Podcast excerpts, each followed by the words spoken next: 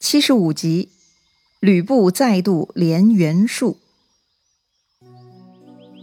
上一回咱们说到，陈登往来吕布的几个据点，经过周密的安排和挑唆，他成功的让曹操占领了徐州和小沛，把吕布啊逼到了下邳城。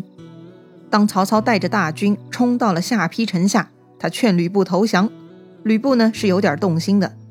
但是旁边的陈宫呢，放出了一箭，他射中了曹操的旌旗伞盖，惹毛了曹操，也断了吕布动摇的念头。看来这一仗是不可避免了。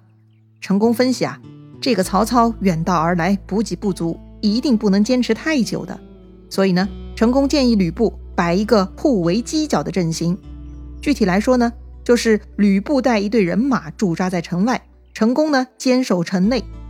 这样一来。如果曹操攻打城外的吕布，那么陈宫就可以带兵救援，这样可以形成一个两面夹击的效果，攻击曹军。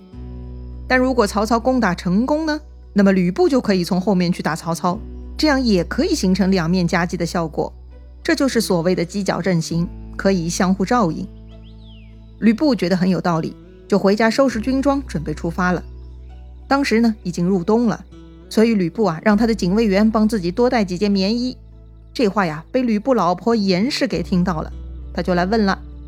吕布呢，就把这个作战准备啊，告诉了严氏。这个严氏一听就反对了，他提醒吕布啊，怎么可以把城池和家属全部托付给陈宫呢？万一陈宫也像陈登一样变了心，可咋办？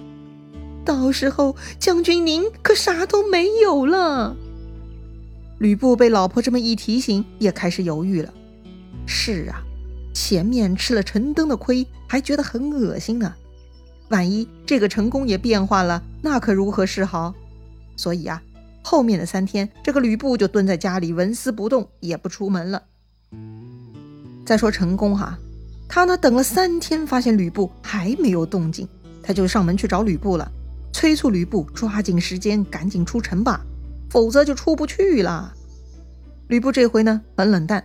他对陈宫说：“呀，我觉得出城折腾不如坚守城内。”陈宫看吕布变化了，有些郁闷，但还是继续劝说吕布。他说：“呀，最近听闻曹操军粮不足，已经派人去许都取粮食了，估计送粮食的快要到。将军可以带精兵去断他们的粮道，一定很奏效啊。”吕布听到这个消息呢，哎，他又动心了，他又准备出门了。但是啊，他这个老婆严氏呢，这次又跳出来阻拦了。他呢，就哭哭啼啼的对着吕布说呀：“将军一旦出城，凭陈宫、高顺他们几个能守得住城池吗？一旦有了差池，后悔就晚了。”当年在长安，妾身已经被将军抛弃过一次了，难道将军这次又要抛弃妾身吗？说完呐，这个严氏已经泪如泉涌，他对着吕布做了一个揖，说呀：“将军前程万里，请勿以妾为念。”啥意思呀？生离死别呀！听到这里，是不是感觉像《霸王别姬》一样啊？吕布也很郁闷。哎，他觉得老婆说的也不是没有道理。凭陈宫和高顺守城有风险呐，但是曹操的粮道也确实需要去拦截，到底该咋办呢？吕布是摇摆不定，犹豫不决。于是吕布呢，又去找自己的小妾商议。那个小妾嘛，就是貂蝉了。貂蝉倒是很干脆，他直接劝吕布不要出城。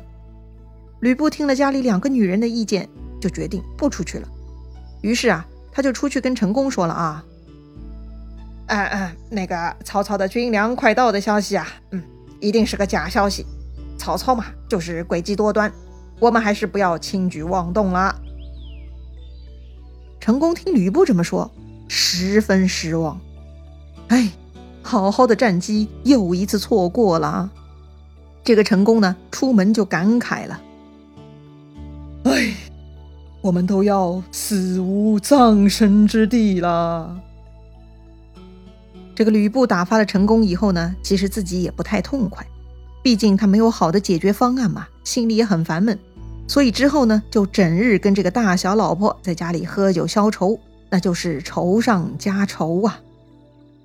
这一天，吕布手下的谋士许四、王凯来见吕布了，他们呢想到了袁术，所以啊，来劝吕布找袁术求援，毕竟他们有婚约在手的嘛。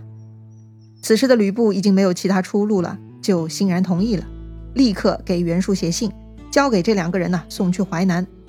当天晚上二更，吕布派张辽、郝萌带上一千兵护送许四、王凯杀出了下邳城，并且呢成功穿越了刘备的路障，一路就冲出了关口。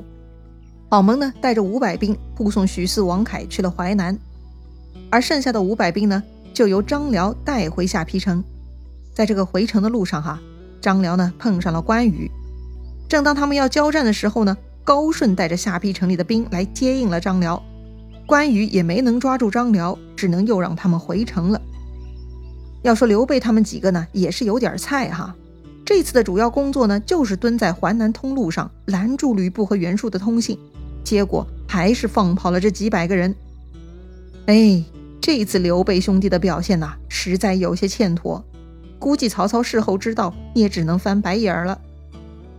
再说许四、王凯，他们马不停蹄冲到了寿春，见到袁术，呈上吕布的书信。许四他们想着，这袁术上次被曹操打得很惨，估计这一次呢会跟吕布同仇敌忾的。没想到袁术看了吕布的信啊，第一反应就是要秋后算账。这个袁术说呀：“上次吕布杀了我的使者，赖掉婚约。”这一次又来问，算什么意思？当然啦，许四他们也是有心理准备的，所以呢，许四马上就回答说：“上次我家主公是被曹操的奸计耽误的，请皇上详查呀。”是啊，这个时候必须称袁术为皇上才行啊。袁术看对方已经称臣，哎，想着曹操也确实很可恶啊。后来呢，袁术就松口了。吕布要不是被曹操围困，怎么肯把女儿嫁给我家？他没有诚意。王凯呢就说了：“皇上啊，如果您这次不救我们，恐怕是唇亡齿寒，对皇上您也不利呀。”而袁术想想也是哈，吕布虽然很可气，可是如果吕布被曹操消灭了，那自己就暴露在曹操视线里头啊，确实麻烦。吕布在的话，好歹还是个靶子呀。所以呢，袁术就开条件了：奉先反复，不讲信用，让他先送女儿过来，然后朕自会发兵。许四他们看袁术这次算是点头了，就只能接下条件，拜别袁术，回去找吕布复命了。这一天，许四他们往回赶路哈。又到了刘备的营寨附近，他们就商量了哈，白天行动的话呢，目标太大，容易被发现，还是半夜赶路比较好。到时候啊，许四、王凯先走，郝萌带五百兵断后。商量好了以后呢，晚上他们就行动了。果然，许四、王凯两个人呢，顺利的偷摸过掉了刘备的路障，但后面带着军队的郝萌就没那么幸运了哈。郝萌呢，遇到了张飞。也就对战了一个回合，这个郝萌啊就被张飞给活捉去了，手下的五百军士呢也被张飞部队给杀散了。于是啊，张飞就揪着郝萌去见刘备。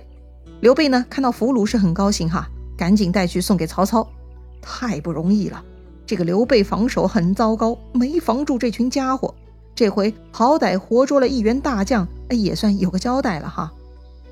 这个郝萌呢也老实交代了事情经过。曹操很生气，千防万防，还是让吕布跟袁术给勾结上了。于是呢，曹操下令在军门哈当众砍掉郝萌，并且呢传令各营寨要加强防守，不能再放跑一个吕布的人马。如果再有走漏敌军的情况，要军法处置。曹操啊一向军纪严明，所以呢他这个命令下去啊。各营寨啊都是毛骨悚然的。刘备听了也很害怕，毕竟这回吕布的人都是从自己这里往来穿梭的，所以刘备呢特地关照两个弟弟，要千万小心，不能再让人钻空子了。到时候犯了曹操的军令就麻烦了。刘备这么说呢，张飞就不高兴了。我活捉了一名贼将，曹操也没有奖赏，却反过来用军令恐吓我，算啥意思？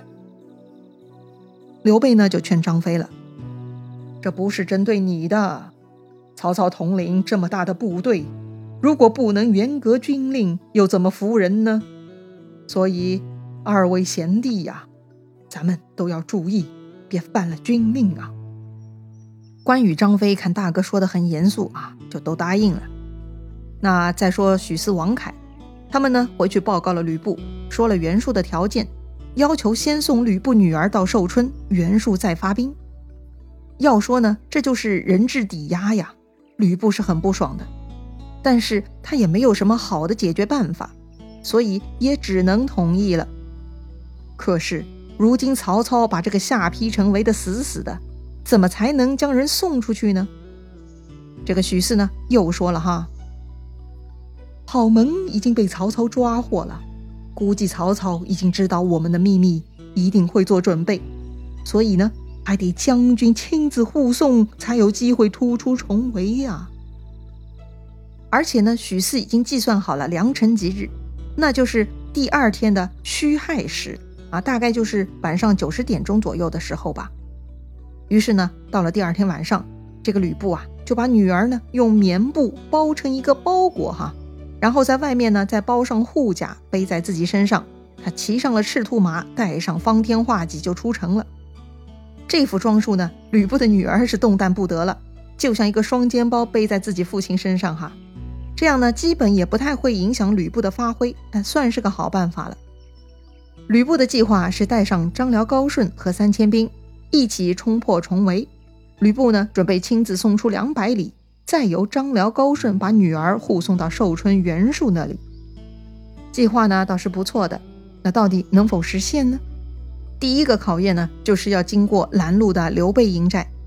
由于曹操最近呢又再度升级了军令，所以刘备营寨是日夜防守，非常警惕的。这会儿。吕布等人冲到刘备营寨附近呢，就听见一声鼓响，这个关羽、张飞两兄弟呢就拦在路中央了，大叫：“吕布休手！”吕布看到他们两个啊就烦，虽然吕布几乎是天下无敌的身手，但是人也要讲状态的嘛。特别这会儿吕布身后还有个双肩包，所以他其实内心最不想见到的就是这哥俩。每一次都得上百回合的打，太累了。那吕布该咋摆脱关羽、张飞呢？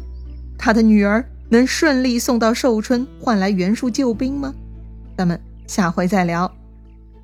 如果你喜欢这个节目，记得关注主播哟。咱们明天再见啦。